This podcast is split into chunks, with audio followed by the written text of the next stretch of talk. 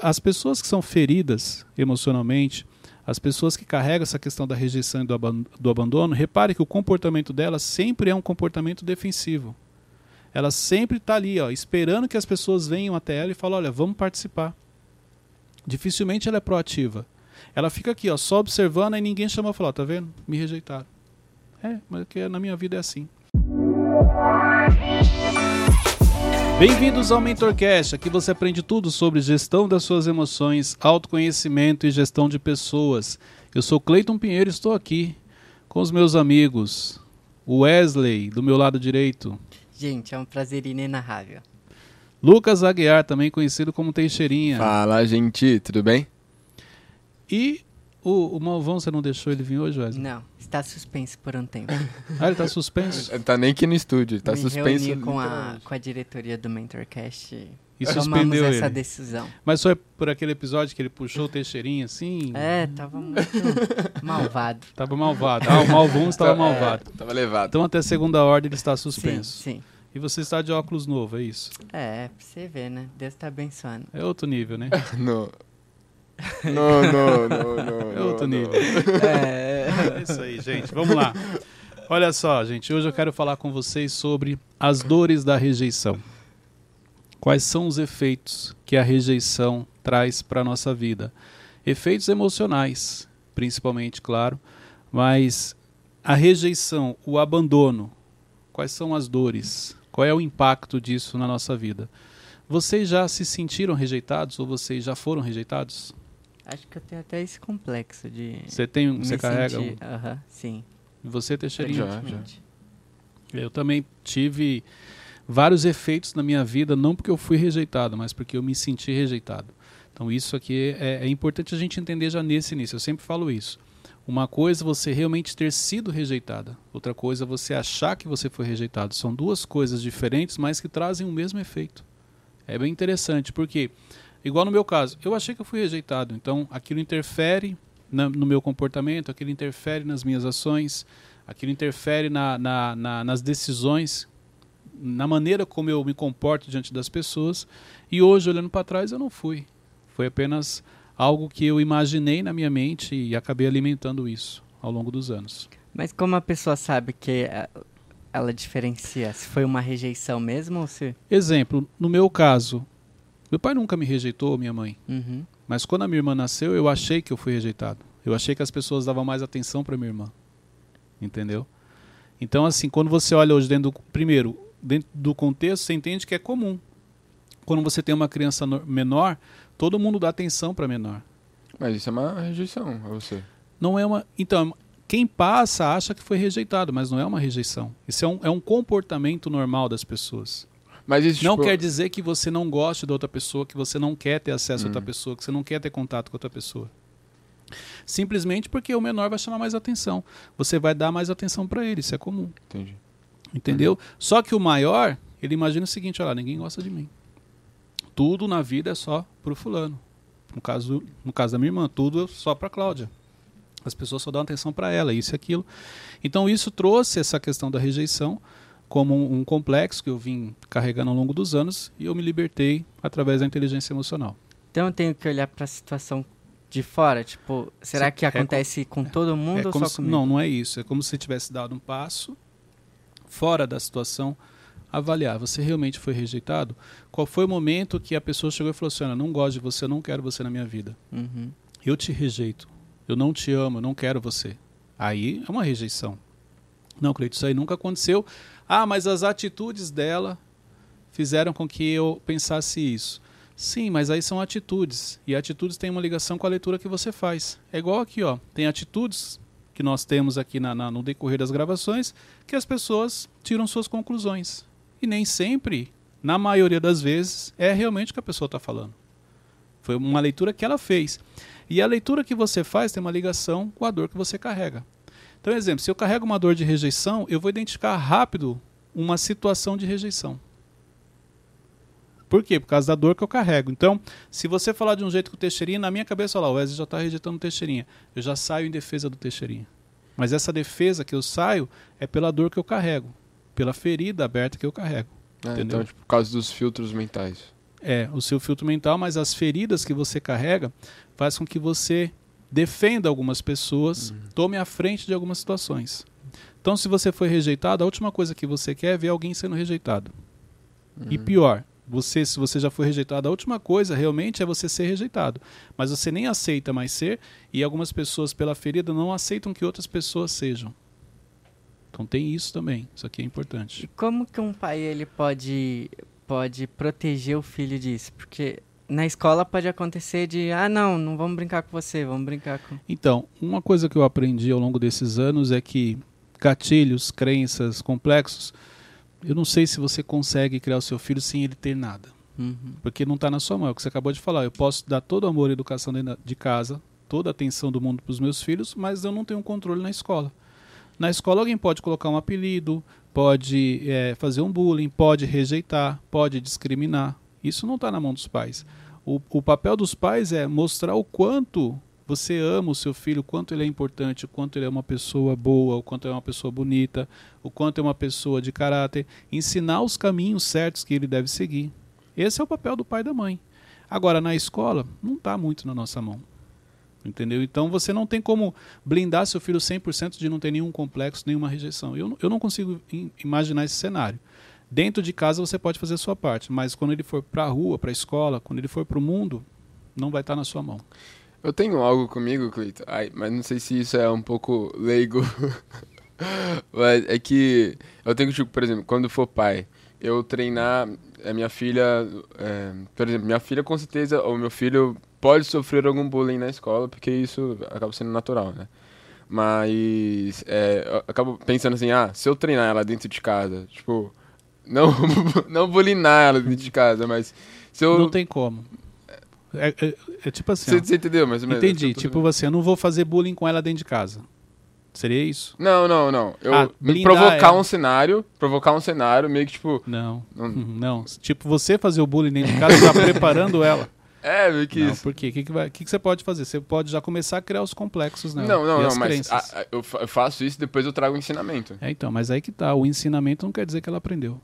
Dependendo do impacto da ferida que ela sofreu, o seu ensinamento não vai curar. Hum. Você entendeu? Então você não consegue medir qual é o impacto emocional que eu vou causar na vida do meu filho porque eu quero blindar ele de, ser, de, de sofrer bullying lá fora.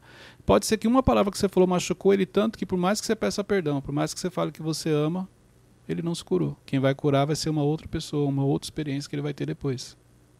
Então é, é muito arriscado isso. Não tem, não é certeza de, de sucesso, vamos dizer assim. Então você tem que tomar cuidado, entendeu? O ideal é o quê? Aquilo que eu falei, valorizar a criança entender o amor que você sente por ela, a importância que ela tem, ensinar os caminhos certos que ela deve seguir, ensinar os princípios. É isso. E também ensinar que, olha, a vida não é como a gente gostaria. Tem momentos na vida que você vai passar por desafios, tem momentos na vida que você vai passar por coisas que não tem como.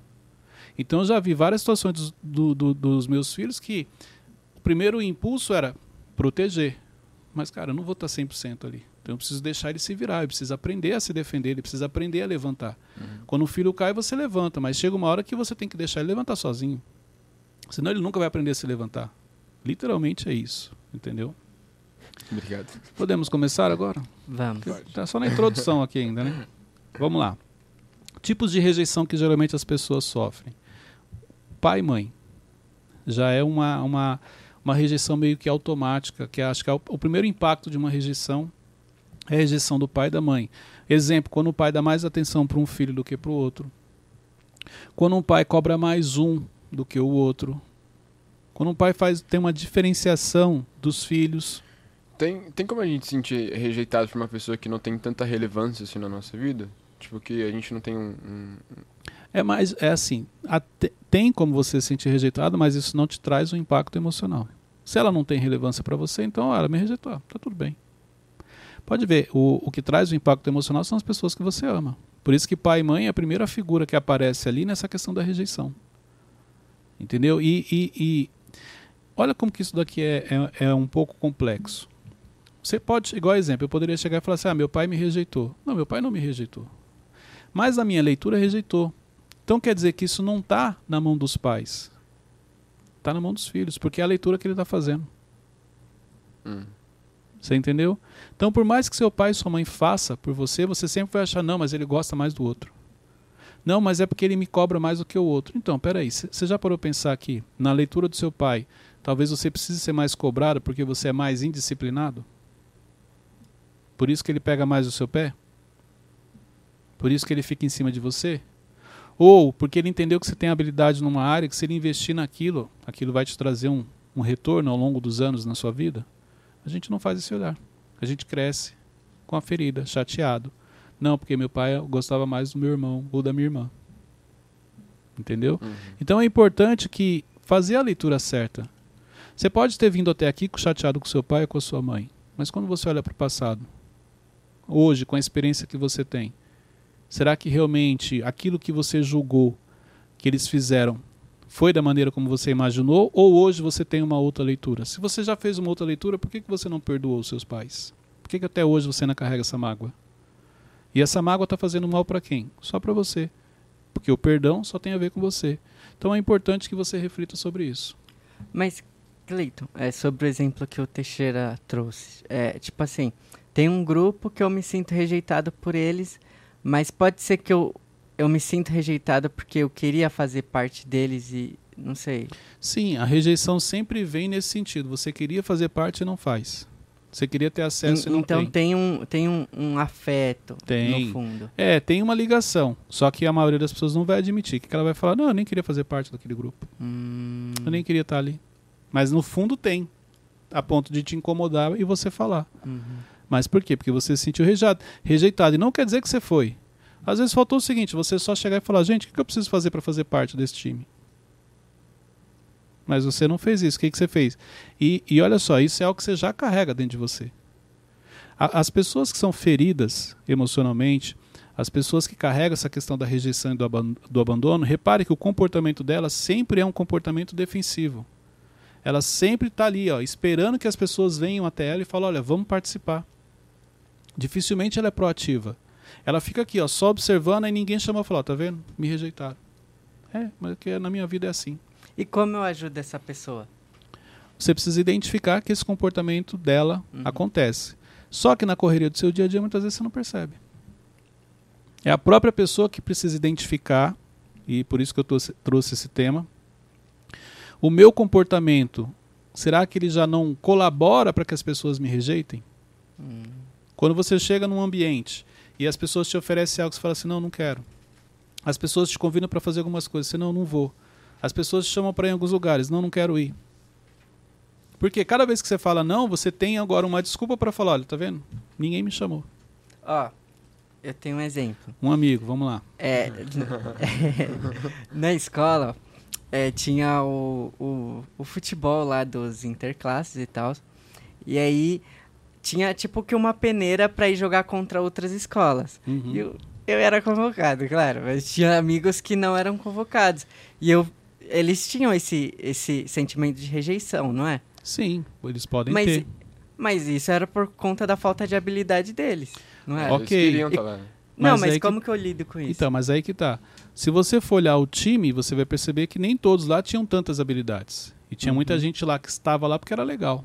Uhum. Então Seu tem caso. isso. Seu caso. Então, assim, é, é, é, você fazer a leitura e, e é o que eu falo, isso não dá na sua mão. Porque vamos supor, não, Cleito, só tinham jogadores de qualidade. Realmente eles não tinham. Então, ok. Isso aí é, faz parte da vida. Quantas coisas eu gostaria de fazer, mas eu não tenho habilidade para aquilo. E eu não posso estar lá. Uhum. Então, é como se esse, essa situação que você trouxe do futebol fosse o treinamento para a vida. Então, na vida tem times que você vai fazer parte porque você é habilidoso porém tem times que você não vai acessar.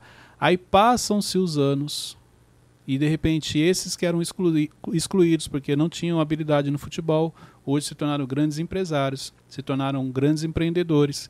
E os atletas de futebol, vamos dizer assim, dessa época, esses meninos, não se tornaram pessoas tão relevantes.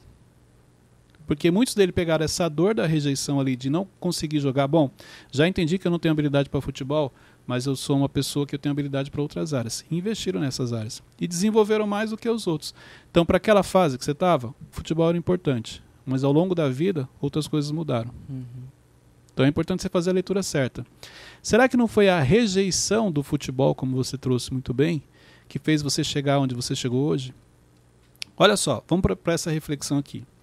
Será que os ambientes que você buscou acessar e que você não conseguiu acessar não foi justamente o combustível que você precisava para aquilo entrar dentro de você e falar o seguinte: eu vou mostrar para eles o valor que eu tenho. Ah, não quiseram me chamar, não, então eu vou mostrar. Vou mostrar para vocês quem eu sou. E isso foi justamente o combustível que você precisava para te impulsionar a fazer coisas que você nem achava que você era capaz, mas você estava com tanta raiva que você falou: só de raiva eu vou fazer. Então, na realidade, você deveria agradecer essas pessoas que te rejeitaram, porque elas foram responsáveis por você chegar onde você chegou hoje. Fica aqui essa reflexão. Muito bom. E, e como posso, por exemplo, vou pegar o Teixeira, ele não foi escalado. Como posso amenizar isso? Porque ele é meu amigo. Aí eu vou estar tá muito feliz porque eu tô indo, mas ele vai estar tá triste e aí como Mas é o que eu falei, tem coisa que está na sua mão, tem coisa que não está. Você vai abrir mão de estar lá porque o Teixeira não vai estar? Claro, não. né, Wesley? Não, acho que não. é. Então essa questão não tem tanto a ver com você, tem a ver com ele. Uhum. Tem a ver com você se você começar a tirar sarro dele. Entendeu? Que os... é, é, óbvio que o Wesley faria isso. Exatamente. Né? Então, assim, aí você não pode potencializar essa ferida. Mas você pode, cara, vamos fazer outra situação, evitar tocar no assunto com ele. Uhum. Porque aí você diminui esse impacto na vida dele. É como que. É porque tem pessoas que é, realmente paralisam diante dessa rejeição e as pessoas que você falou que elas usam isso como combustível. Como essa pessoa que paralisa pode usar isso para um combustível? Vamos lá, vamos para a reflexão. Na vida, geralmente as pessoas são mais protagonistas ou são vítimas? Vítimas. Pois é. Isso vem no automático. Você não, não treina para se tornar uma, uma pessoa vitimista. Você treina para se tornar protagonista. Então, você precisa entender isso, que a tendência é que você sempre se faça de vítima. A tendência é que você sempre olhe o lado negativo. A tendência é que você olhe para o cenário e não acredite que você é capaz. Então, é muito mais fácil eu me sentir rejeitado, pegar e trazer isso para minha vida em formato de vitimismo e falar que eu não tenho oportunidades, que eu não tenho acesso, que eu não tive sorte na vida, do que realmente eu pegar isso e falar: não, eu não aceito isso na minha vida e eu vou me tornar um protagonista. Então a decisão é sua, se você quer ser vítima ou se você quer ser protagonista. As oportunidades aparecem para todo mundo, mas nem todo mundo aproveita. Muito bom. Fica aqui essa reflexão. Muito bom. É, eu sinalizar para ele depois do que aconteceu, tipo, ó, você não foi porque, por exemplo, você não treinou o suficiente. É bom ou não? Já, já passou. Se ele estiver aberto para ouvir, sim. Se não, é melhor não tocar no assunto. Uhum. A última coisa que a pessoa que não foi quer que você fale para ela alguma coisa. Uhum. Então, às vezes é melhor não tocar no assunto. Como que essa pessoa, eh, diante desse cenário, ela consegue identificar aquilo que ela é boa? Tem, tipo, alguma ferramenta? Aquilo que você faz bem, as pessoas te falam, as pessoas te convidam, as pessoas te agradecem, as pessoas te elogiam. Pode ver. Então aquilo que você faz bem, as pessoas, exemplo, na adolescência, se você não tem, você pode não ter habilidade às vezes para um esporte, mas você tem a habilidade de conversar. As pessoas falam assim, pô, eu gosto de conversar com vocês, a conversa é bacana. Lá no futuro, essa pessoa que tinha habilidade de conversar pode se tornar um psicólogo, um psiquiatra, uma pessoa, um mentor que vai ajudar outras pessoas. Entendeu? Então, é só você acalmar o coração e entender que todo mundo é bom. Eu, eu pelo menos é o que eu acho. Eu acho que todo mundo tem habilidade para alguma coisa. Todo mundo nasce com habilidades. Dentro do seu kit de propósito tem ali algumas habilidades. Mas nem todo mundo explora isso. Mesmo que seja habilidade de não fazer nada, mas tem gente que tem. Uhum. Por quê? Exemplo, é, não ficar sem fazer nada são coisas que para mim é muito difícil. Por causa da, da, da, rotina, de tudo que eu faço. Mas para algumas pessoas, super tranquilo. Ela faz com uma naturalidade. Ela fica o dia inteiro ali tranquila, sem fazer nada, e aí está tudo bem. Isso não a incomoda. É uma habilidade, ué não seja positiva, mas é. Então isso é importante entender. Vamos lá, agora eu quero falar sobre os tipos de abandono que existem. Então você tem um abandono é, que realmente aconteceu, exemplo, uma doação, quando mãe, o filho nasce, a mãe simplesmente o abandona, dá para alguém, faz qualquer situação nesse sentido. Você tem um abandono que ele vem de grandes decepções. Esse, esse aqui é o abandono que eu quero chamar a atenção. Porque o abandono, quando você. É, é, sua mãe faz uma doação, doa você para alguém, ou deixa você no orfanato, ou deixa você em algum lugar e some, essa aqui todo mundo identifica. Mas tem a, o abandono que é o da grande decepção. Como assim? Imagine que você tem ou no seu pai ou na sua mãe como o seu herói, como Uhum. a sua maior referência, Sim. o exemplo de vida. E de repente você descobre que o seu pai faz algo que não é legal. Ou que a sua mãe faz algo que não é legal. Naquele momento é como se caísse por terra aquele super-herói que você criou. E neste momento você pode ter desenvolvido em você o sentimento de abandono. A decepção diante de uma expectativa gerada pode te levar para o abandono. Então, como se aquela pessoa, aquele herói que você criou, te abandonou naquele momento e ele não existe mais. Apesar dele continuar presente na sua vida. Olha que interessante. Isso é algo que acontece muito com as pessoas, elas não identificam. Então, faz uma reflexão, traz essa reflexão para a sua vida. Qual, o quanto você gerou de expectativa nas pessoas e o quanto essas pessoas te decepcionaram. Qual é o impacto dessa decepção? Essa decepção a gente pode categorizar como uma rejeição? Não, Cleito. Mas e como um abandono? Porque se eu achei que o Teixeira era a pessoa mais correta do mundo e eu descubro que ele não é, é como se aquele Teixeirinha que eu criei na minha cabeça simplesmente deixasse de existir, foi embora e eu me senti abandonado. Como que é, a gente consegue é, diminuir a expectativa de uma pessoa, sendo que, por exemplo, a gente realmente, é por causa da nossa maturidade, porque existem pessoas que entram na nossa vida e você fala, caraca, mano, que pessoa legal. Aí, Não. Só tem, eu acho que a única maneira de você, uma, a única não, uma das maneiras de você diminuir a expectativa gerada nas pessoas é aceitando que todo mundo é falho.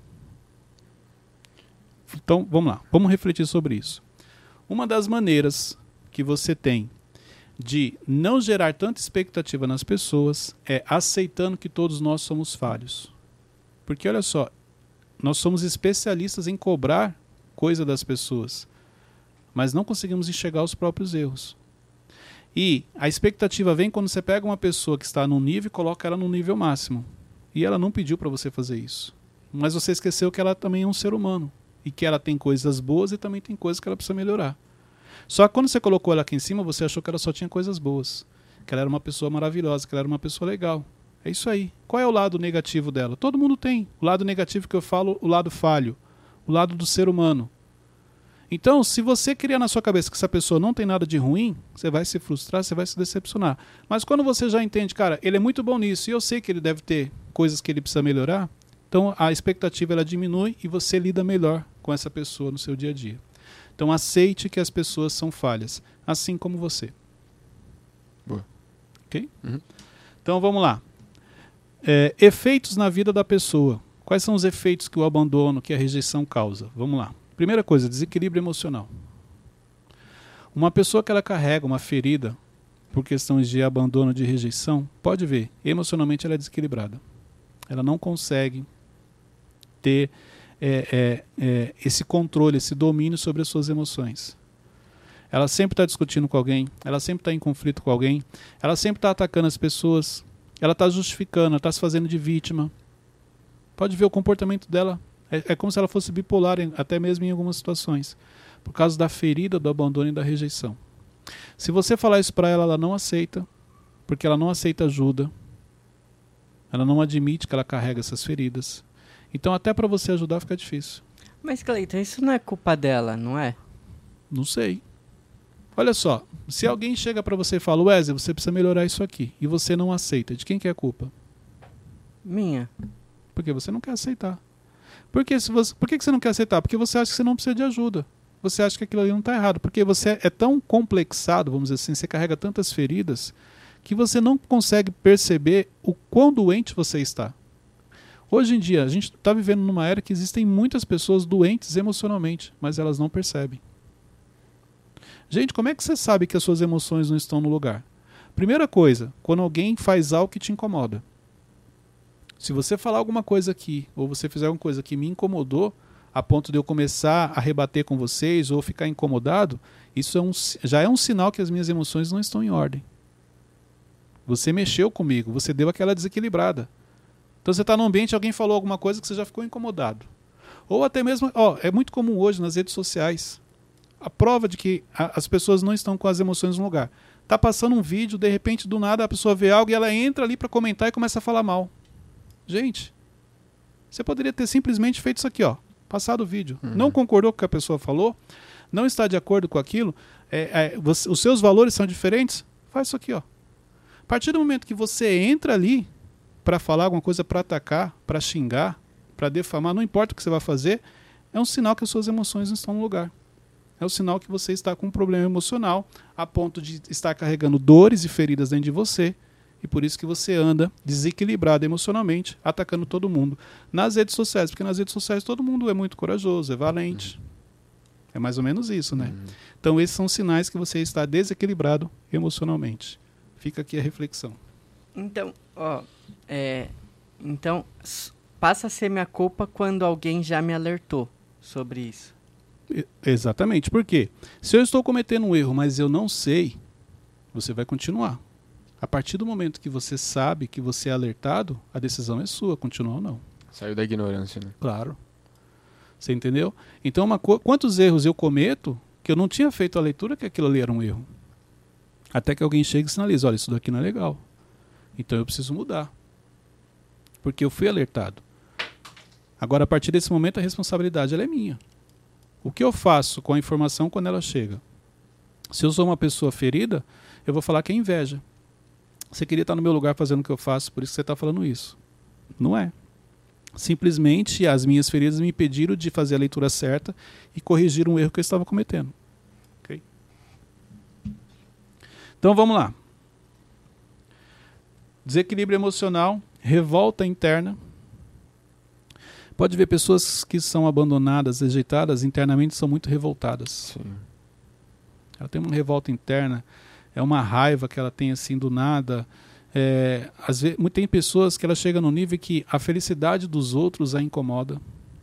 Ela não consegue enxergar a vida como algo positivo. Ela acha que a vida é só sofrimento, é só rejeição, dada o nível de mágoa que ela carrega dentro dela. Então ela não, ela não se permite viver momentos felizes por causa dessa revolta interna que ela carrega. Ela tem uma necessidade, alguma dessas pessoas tem uma necessidade de receber atenção. Então, uma necessidade acima da, da, das demais. Ela precisa, ela faz de tudo para chamar atenção. Porque ela foi rejeitada, aquilo é ruim, ela não quer mais aquilo para sua vida. Então, ela sempre quer atenção. Se você vai falar alguma coisa, tem que falar para ela. Se você vai dar alguma coisa, tem que dar para ela. Ela precisa ser o centro das atenções. Se ela não estiver recebendo atenção, ela não quer ficar no ambiente ou ela começa a dar trabalho, ela começa a fazer coisas negativas. É, vou trazer um exemplo para você você comenta sobre o que você acha. É, a gente está na época de Copa, né? E o Brasil ganhou da Coreia. Aí tinha um, um post lá que era assim: é, futebol, so- é, Brasil 4 a 0 na Coreia. Aí, educação, 10 a 0 no Brasil. É, finanças, 10 a 0 no Brasil. Essas coisas assim. As pessoas fazem questão de comentar isso depois que o Brasil tem uma vitória, sabe? Mas isso tem a ver com outras questões que a gente nem vai entrar aqui. A gente está num nível que, é, independente do que aconteça, as pessoas só querem olhar o lado negativo. Uhum. E é- sabe o que que é legal? Que na vida a gente tem essa oportunidade. Se você quiser só ver coisa negativa na sua vida, você consegue. Preso. Então, independente de onde você esteja, independente do que aconteça, você consegue olhar as coisas negativas e trazê-la para sua vida. Então, é, é isso, são as feridas. Por isso que eu falei, tem muita gente doente emocionalmente. Então, independente, tem gente comemorando. É, você está comemorando aí, mas tem gente passando fome. Sim. Ó, eu ouço essa frase desde que eu era criança. Então, é, é, é mais ou menos isso. Então, você quer pegar uma coisa, por causa da ferida que você carrega, e transformar aquilo num. Ó, vocês estão falando isso, mas olha isso aqui, ó, ninguém está vendo isso. Não, isso aqui tem a ver com uma ferida sua, com uma, de repente, uma revolta interna que você tá, uma raiva que você tá de alguém, e aí você tá usando isso para olhar o lado negativo e não tá percebendo que isso está prejudicando a sua vida. Tem como uma pessoa assim ser feliz? Olha só, felicidade é muito relativo. Então, se eu perguntar para você o que é felicidade, é diferente do que é felicidade para o Wesley, que é diferente do que é felicidade para mim. Essa pessoa, se você chegar para ele e falar assim, você é feliz? Ela falar que é. Mas você consegue ser feliz reclamando da vida como você reclama? Ela vai falar sim. Você consegue ser feliz falando mal dos outros como você fala? Ela vai falar que sim. Você consegue ser feliz atacando as pessoas nas redes sociais ou no seu dia a dia, por onde você passa? Ela vai falar que sim. Por quê? Porque ela não vai admitir que ela é uma pessoa infeliz. Mas deixa eu te, uma coisa que eu aprendi ao longo dos anos é que uma pessoa que ela é feliz, primeiro, é muito difícil você encontrar ela. Pode ver, as fases mais felizes da sua vida, os momentos de felicidade na sua vida, você geralmente fica quietinho no seu canto. Você não quer que as pessoas saibam, justamente para ninguém estragar. Então, uma pessoa que ela está feliz, ela não quer falar isso para ninguém, ela não quer atrapalhar ninguém. Ela não quer nem que você fique sabendo, para não estragar a felicidade dela. Cuidado quando a pessoa fala assim: "Não, eu sou feliz", porque quem realmente é feliz não fala, justamente para se blindar e para se proteger.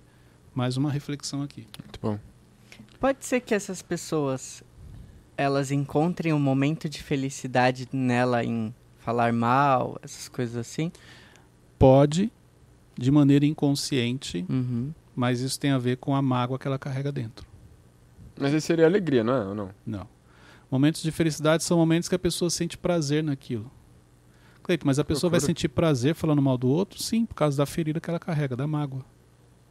Você entendeu? Ela está Uhum. tão ferida que a felicidade dela é quando ela prejudica alguém de maneira inconsciente.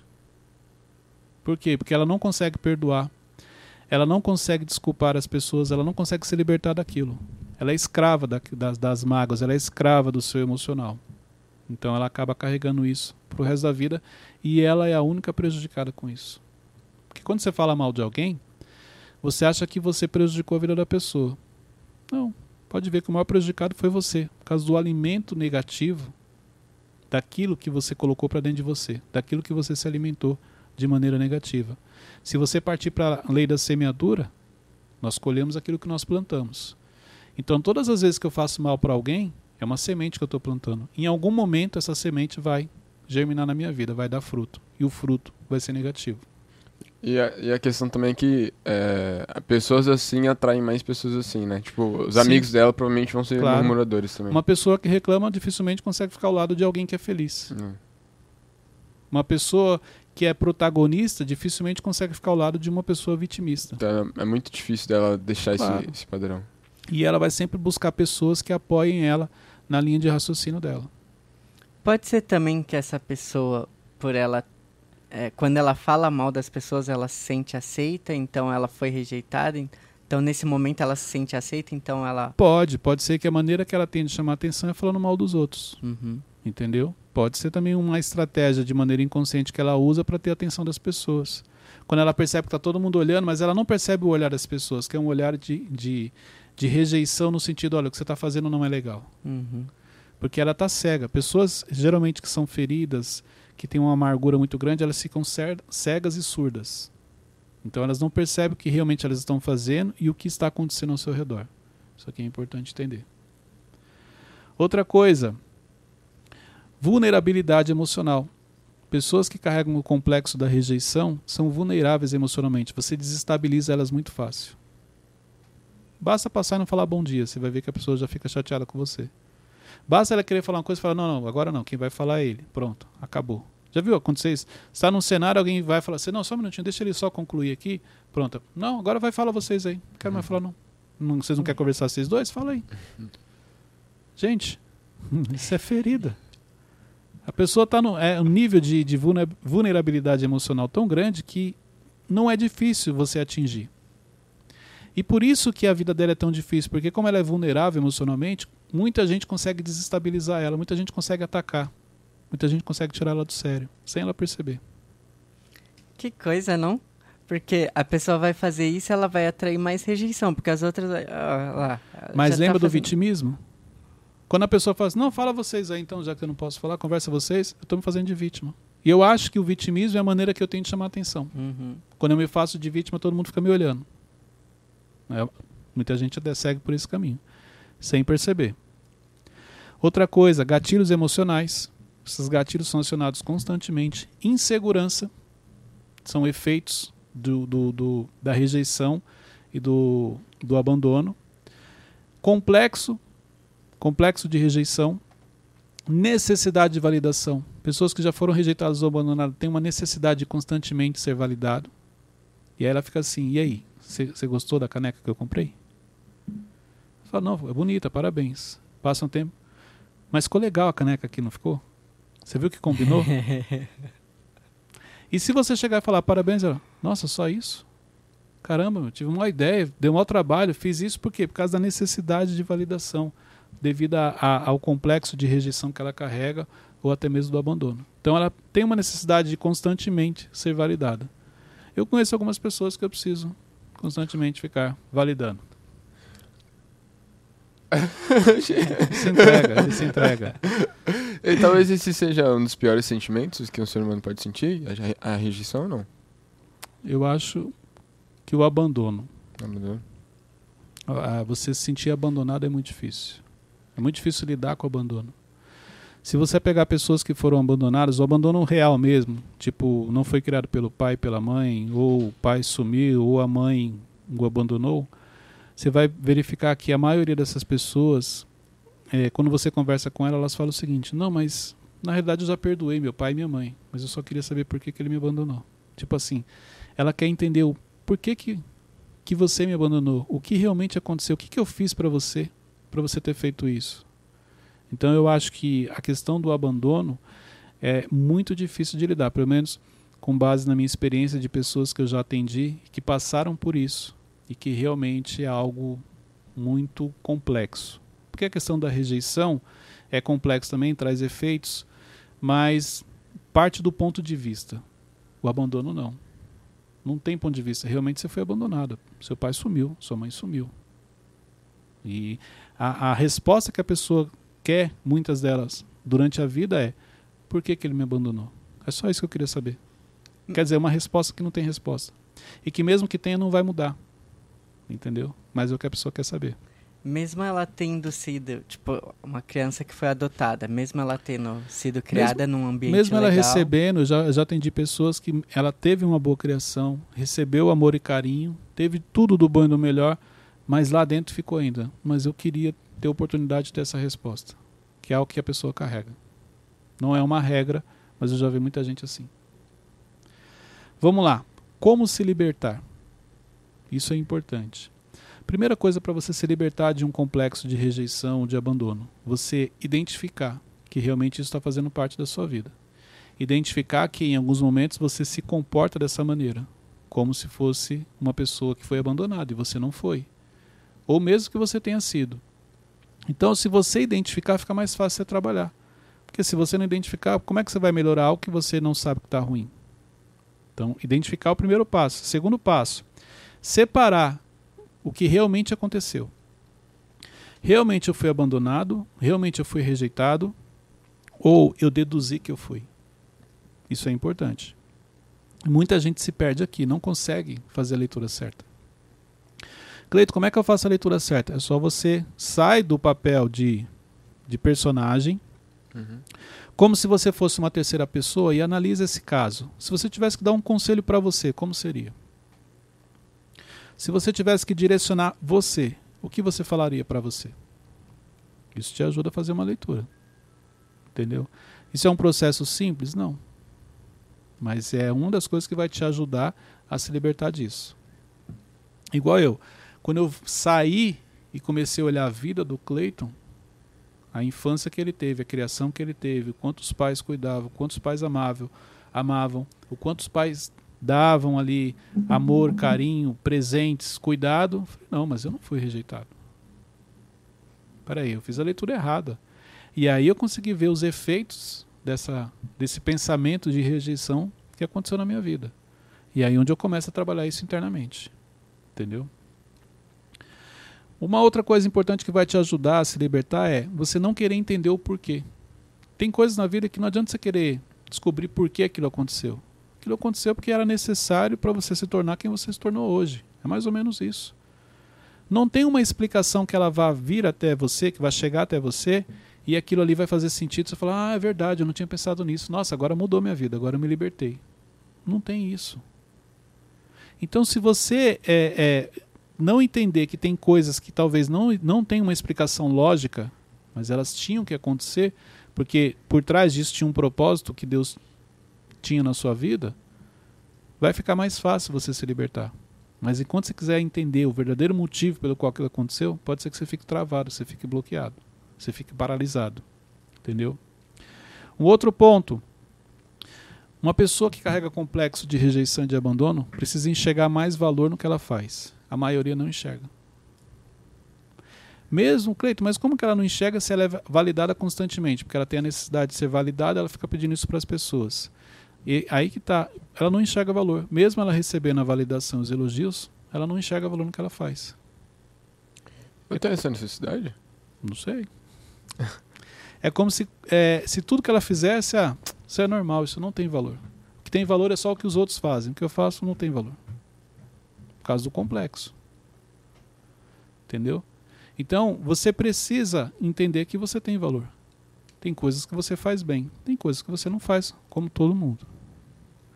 Mas aceitar isso, para algumas pessoas, é muito difícil, por causa do complexo complexo de rejeição.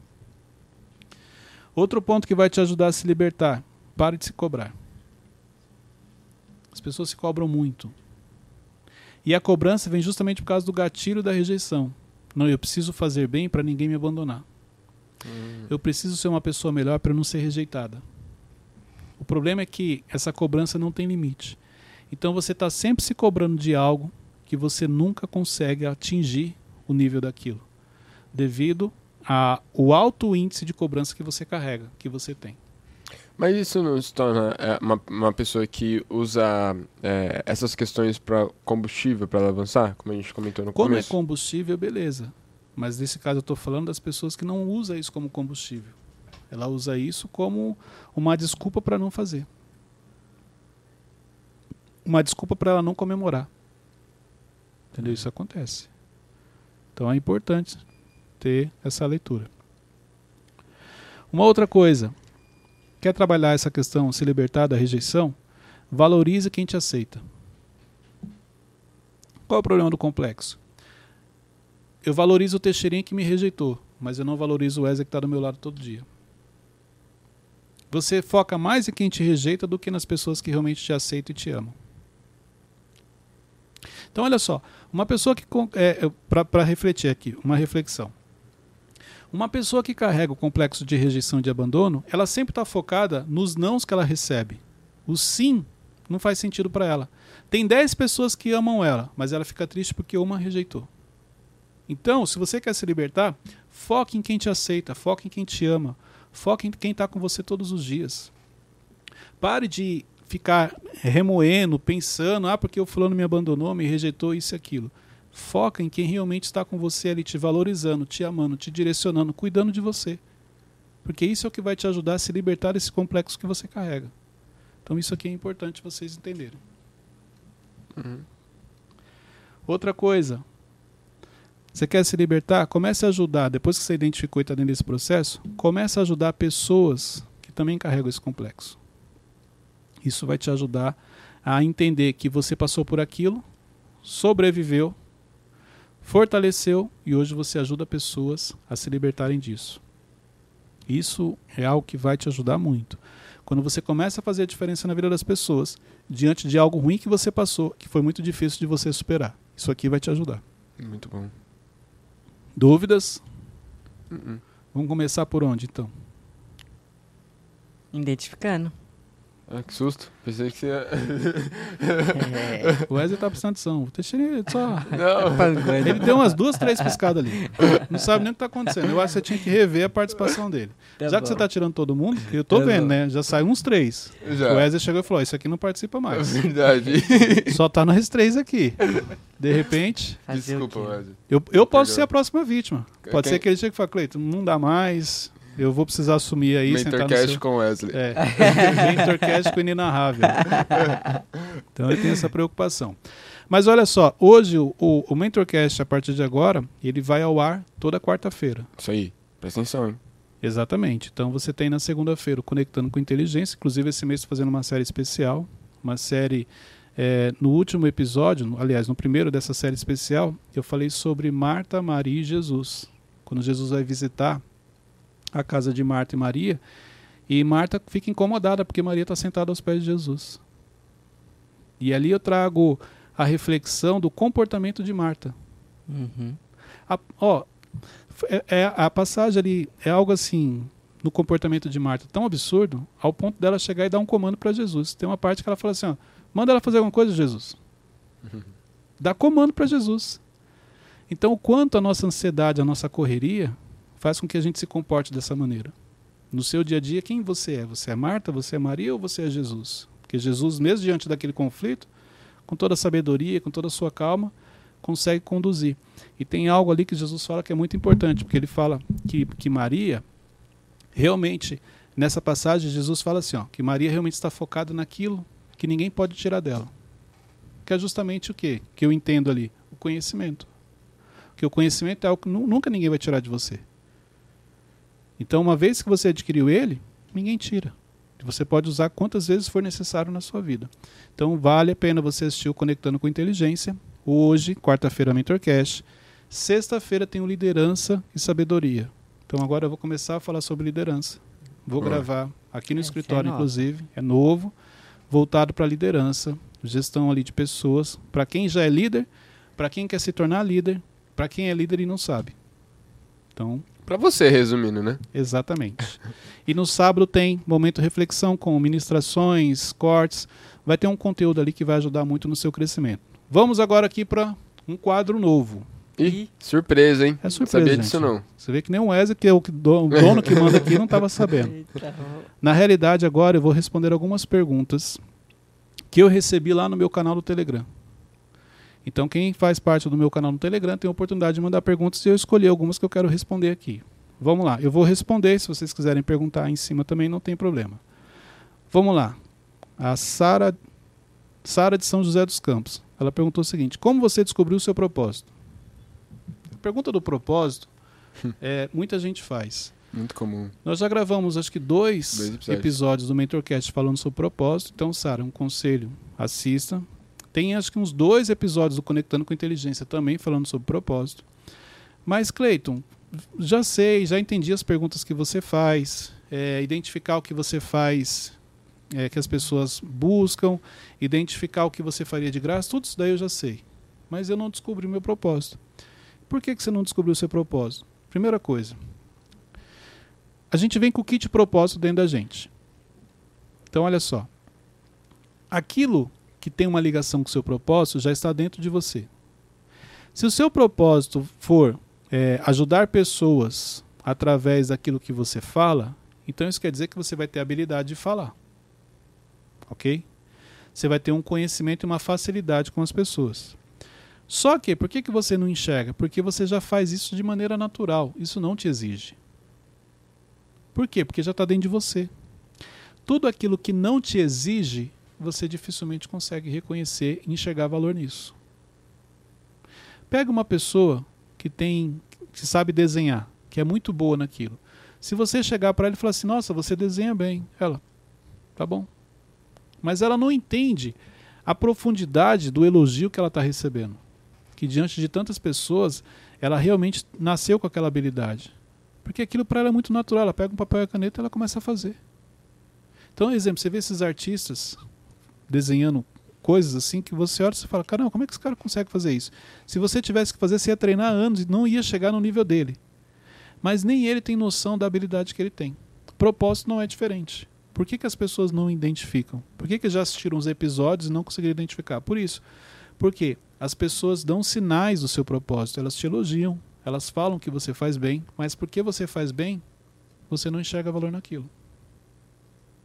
Exemplo, pessoas que são carismáticas, pessoas que se conectam, fácil outras pessoas. Se você chegar e falar, caramba, você tem um carisma, as pessoas gostam de você fácil, sei lá, legal. Não consegue identificar. Não vê nada demais nisso, porque isso é de maneira natural que ela faz. Ela não se concentra e sai de casa assim, hoje eu vou me conectar com pessoas. Não, qualquer ambiente que ela chega, ela faz isso de maneira muito natural. Por isso a dificuldade de descobrir o propósito. Então, quando eu comecei a olhar para a minha vida, a primeira coisa que eu fiz foi quais foram os elogios que eu recebia. Então, olha só. Todas as empresas que eu passei, eu sempre gostei de ajudar quem chegava, os, os novos funcionários. É uma espécie de treinamento isso? Sim. Sim. Quando eu me tornei líder, eu sempre gostei de fazer treinamentos, reuniões. Reuniões essas voltadas para o crescimento e desenvolvimento. É uma espécie de treinamento? Sim. Então, vai, vai perceber que tudo que eu fazia, eu fazia dessa maneira. Eu não recebia para fazer isso. Isso não estava no meu contrato.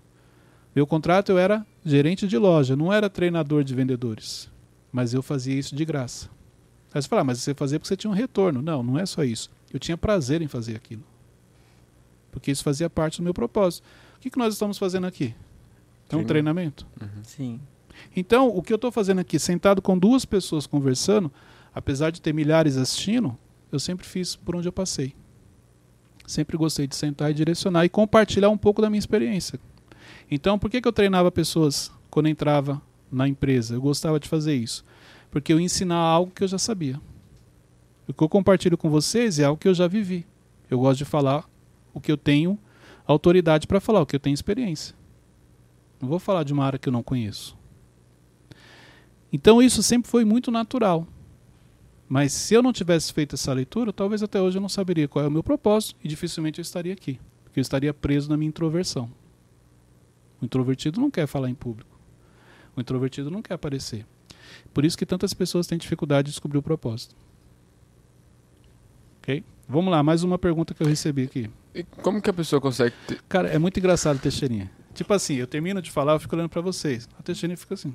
Tipo assim, não tem nada pra perguntar. Aí na hora que eu falo, ah, então, vamos lá. Como que a pessoa ela consegue ter a certeza de, de que aquilo que ela descobriu é o propósito dela? Não, pode falar. O propósito, ele não te cansa, não te consome. Cleito, não cansa fisicamente? Cansa. Fala o que é cansaço mental, aquele cansaço que você chega em casa e fala, cara, eu não quero mais fazer isso. Não. Você- mesmo cansado, você sente prazer em fazer aquilo. O propósito tem uma ligação com pessoas. Então, mesmo é, é, é quando você não gostaria de fazer porque você não tem tempo, mas o prazer vem, você faz. Você não abre mão. Entendeu? E a satisfação é difícil de escrever. Então, exemplo, eu preciso me policiar muitas vezes, pra- porque senão eu posso me perder no tempo de, às vezes, estar direcionando uma pessoa, de ajudando. Quando eu estou realizando sessões, eu preciso me policiar no tempo. Porque se deixar, eu vou ficar ali duas, três horas. Entendeu? Mas eu não posso, por causa da agenda, porque vai impactar em outras coisas. Então, você tem certeza porque potencializa aquilo que você está fazendo. Então, exemplo, quando eu treinava 10, 15 vendedores, era uma coisa. Hoje, quantas pessoas eu alcanço com os treinamentos? Quantas pessoas nós alca- alcançamos aqui no canal no YouTube, no Spotify, nas redes sociais? Quantos seguidores nós temos num total? Então, potencializa. Você ajuda muito mais gente. Qual que, qual que é o seu propósito? Porque você falando assim, eu tenho um entendimento de que o seu propósito é treinar pessoas. Não. Só que isso é Eu muito também amplo, achava. né? Olha que legal. Eu também achava que meu propósito era treinar pessoas. Não é. Meu propósito é colocar as pessoas para refletirem. Hã? Sim. O que, que a gente faz aqui? Pergunta se você responde, aí você traz. E vai pra- para que momento? Reflexão. Não uso a palavra confronto, porque a Luciana não gosta. Então eu uso reflexão. Repare, o meu propósito é colocar as pessoas para refletirem. Através da reflexão vem o entendimento. Tô chocado. Foi algo natural, né? É tipo. Sempre fiz. uhum. No começo eu achava que era treinamento. Aí eu parei um dia, sabe, um dia eu parei e falei, peraí. Como eu consigo confrontar as pessoas, e às vezes, quase sempre eu pego pesado, com vocês aqui. Quase sempre. Não, com vocês aqui eu pego leve, por causa da, gravação. Mas em Mas off, Em off eu é pego cadeira pesado. na cabeça. Não, na reflexão. Então, como eu consigo confrontar as pessoas e elas não ficarem com raiva? Tipo assim, tipo, fazer uma pergunta, mostrar para ela, você está errada no que você está fazendo, e ela virar e falar assim, cara, mas você tem razão, obrigado.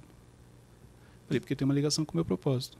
Tem gente que se falar a mesma coisa que eu falei, vai arrumar uma briga, Verdade. entendeu?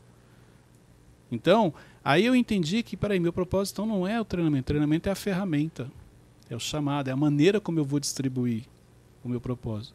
O meu propósito é a reflexão.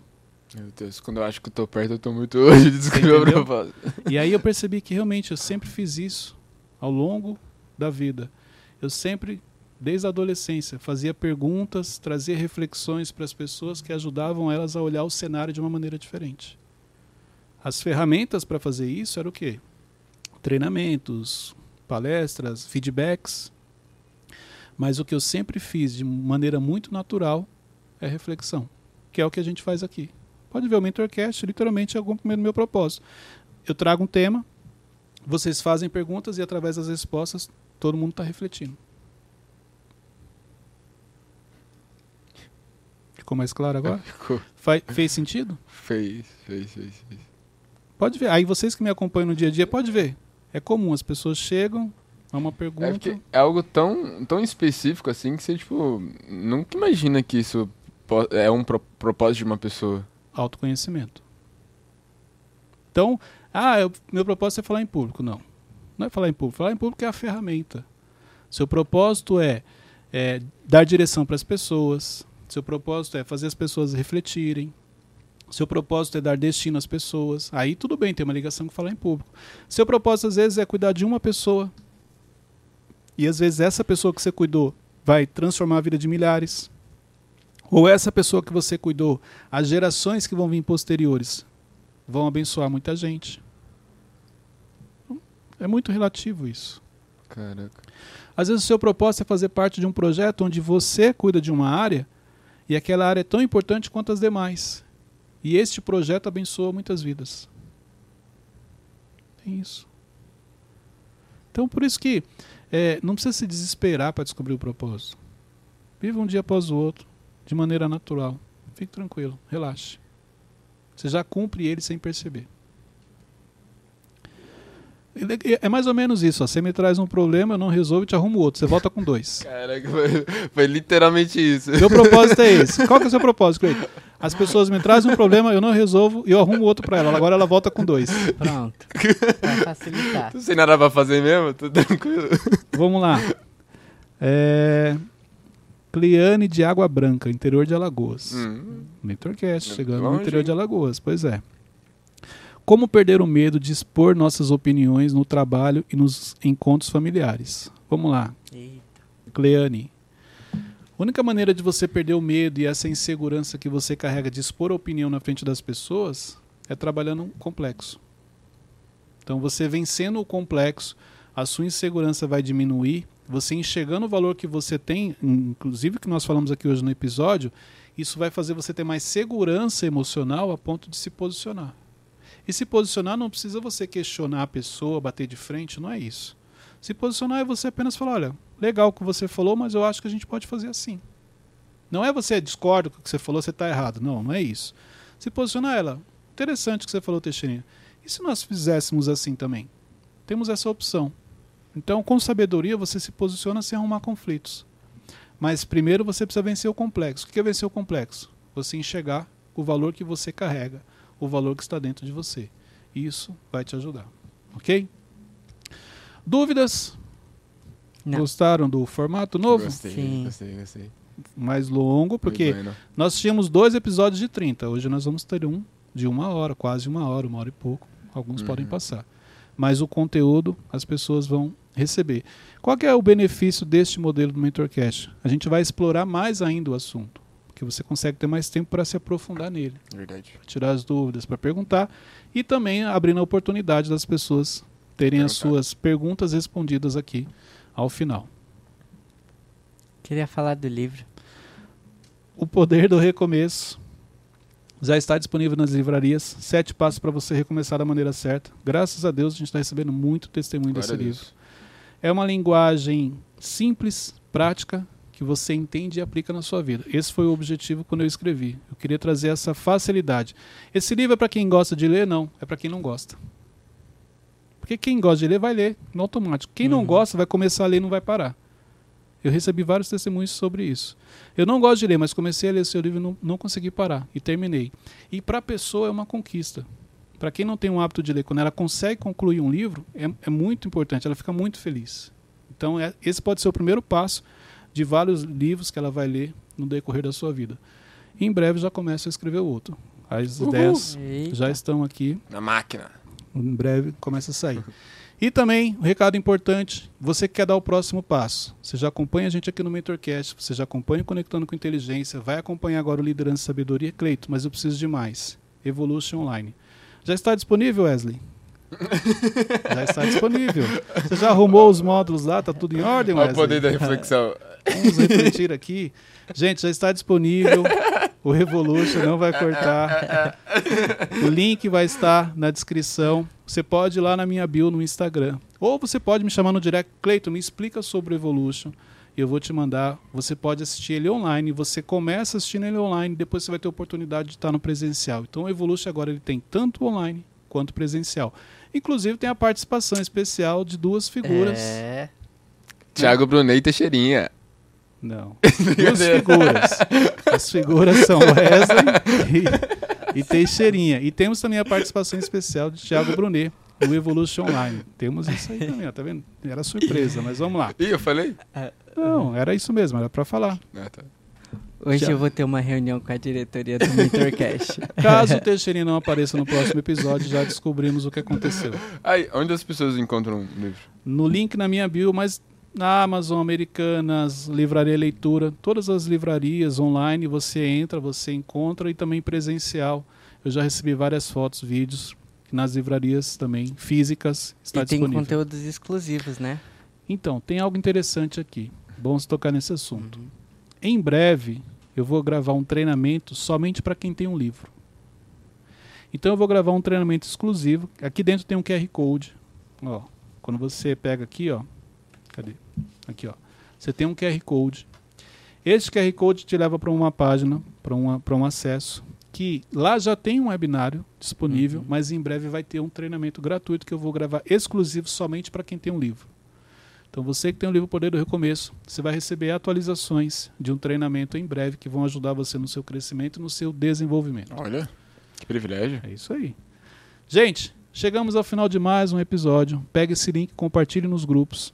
Esse é um ótimo episódio para assistir em família, para assistir com a sua equipe.